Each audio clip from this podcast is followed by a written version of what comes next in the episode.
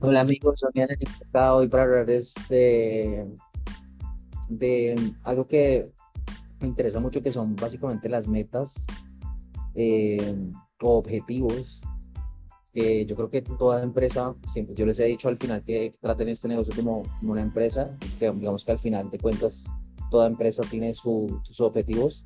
He tenido algo de experiencia en, en temas de fondos, de family office, y digamos que al final no son la diferencia. Digamos que todos tenemos unos pronósticos y, todos basados en esas metas tenemos unos crecimientos que queremos hacer, que queremos hacer. Digamos que mi punto ahí más importante es como tratar de aterrizar un poco las cosas a las realidades.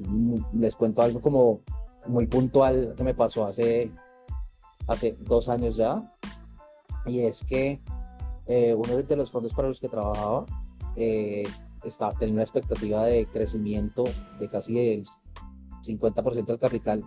No el 50% del capital, pero, pero era una cosa muy absurda. Entendiendo que veníamos creciendo de una manera muy buena. Eh, y pues el, el, el, fondo quería seguir creciendo a ese ritmo, a pesar de entender que los parámetros eh, económicos estaban empezando a cambiar. Eh, y después llega el año pasado y es evidente que después del año pasado, cuando empieza el primer trimestre, las cosas empiezan a, a demostrar otras cosas.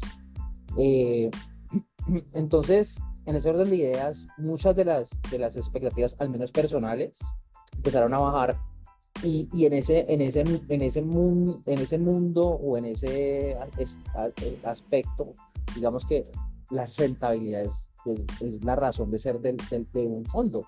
Y, digamos que de un, de un trader también, ¿no? Uno tiene que tratar, digamos que de una u otra manera, tratar de, de quedarse positivo con el propósito, obviamente, de poder, obviamente, vivir, etcétera. Pero el punto es alinear todo. Y yo creo que ese es, el, ese es realmente el tema del podcast. Y es, hay que alinear muchas cosas para que las cosas no se vuelven eh, inalcanzables. Que creo que ese es el punto eh, para algunos fondos. Lo que pasa es que en los fondos y en los bancos las cosas se van alineando con el tiempo. Entonces, ellos, de acuerdo a sus perspectivas, dicen, no, pues el siguiente año esperamos un año de recesión. Si es un año de recesión, nuestro portafolio entonces va a disminuirse en un 40%. Y además de eso, los clientes van a disminuirse en un 40%. Y basado en eso, entonces hacen una proyección, pero la hacen un poco tarde. A nosotros que nos toca el día a día, nosotros podemos entender y podemos probar que hay, el mercado se está moviendo de una manera diferente. Que es donde nuestras, yo, yo siento que ahí es donde nosotros tenemos que alinear nuestras expectativas con respecto a lo que ya sabemos. Y con eso, para ser puntual, es que si ustedes venían haciendo trades que podían hacer, no sé, una semana, voy a poner un, un número plano, mil dólares, pero ustedes están viendo que es un mercado lento, que es un mercado que no avanza, es imposible que ustedes eh, sigan esperando ese tipo de objetivos, ¿sí?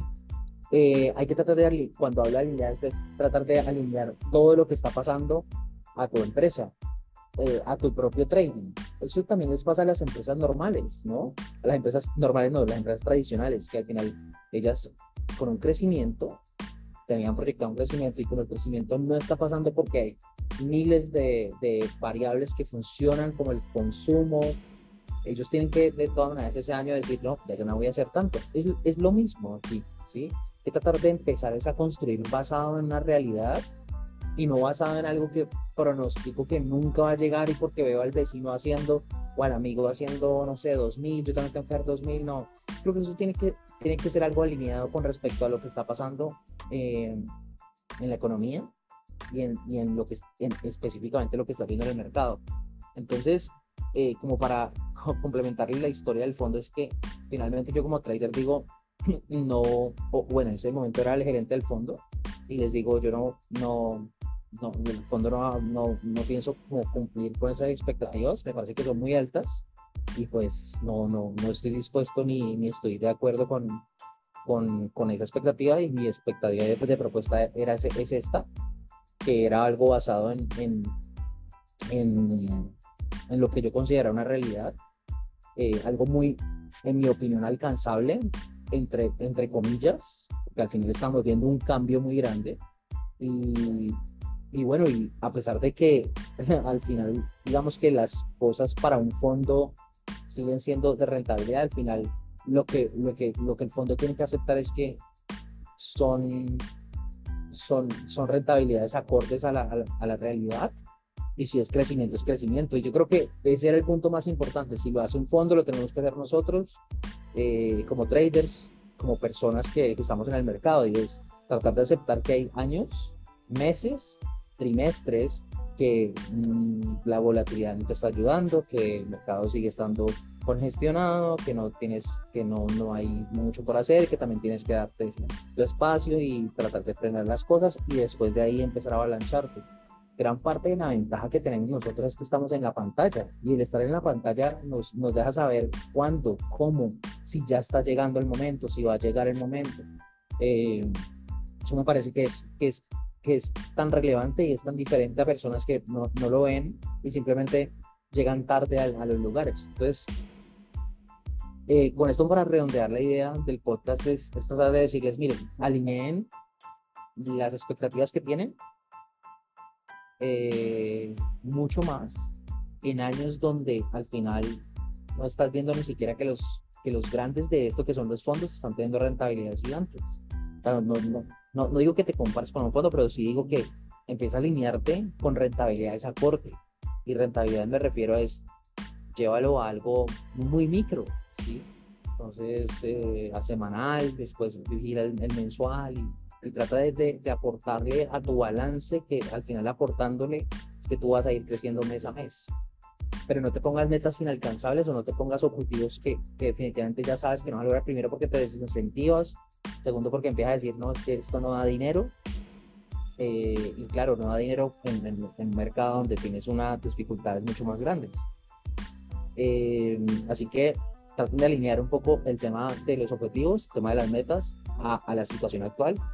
Eh, cuando regresemos a los mercados donde simplemente tenemos una dirección clara, creo que las cosas van a cambiar, pero este no es el momento. es el momento como de, de, estar ajustando de manera constante y para eso también te toca ajustar la meta.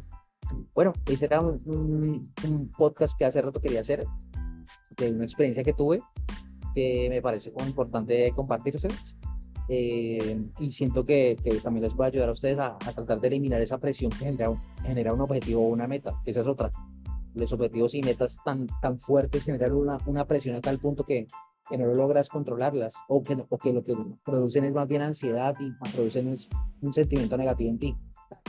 Eh, bueno, eh, les agradezco si me pueden eh, calificar en la, en la zona de los podcasts para poder subir, para que me sea más visible. También en YouTube, si pueden seguirme como Bull Street TV, ahí, ahí estoy siempre. les mando un saludo, hasta luego a todos, nos vemos.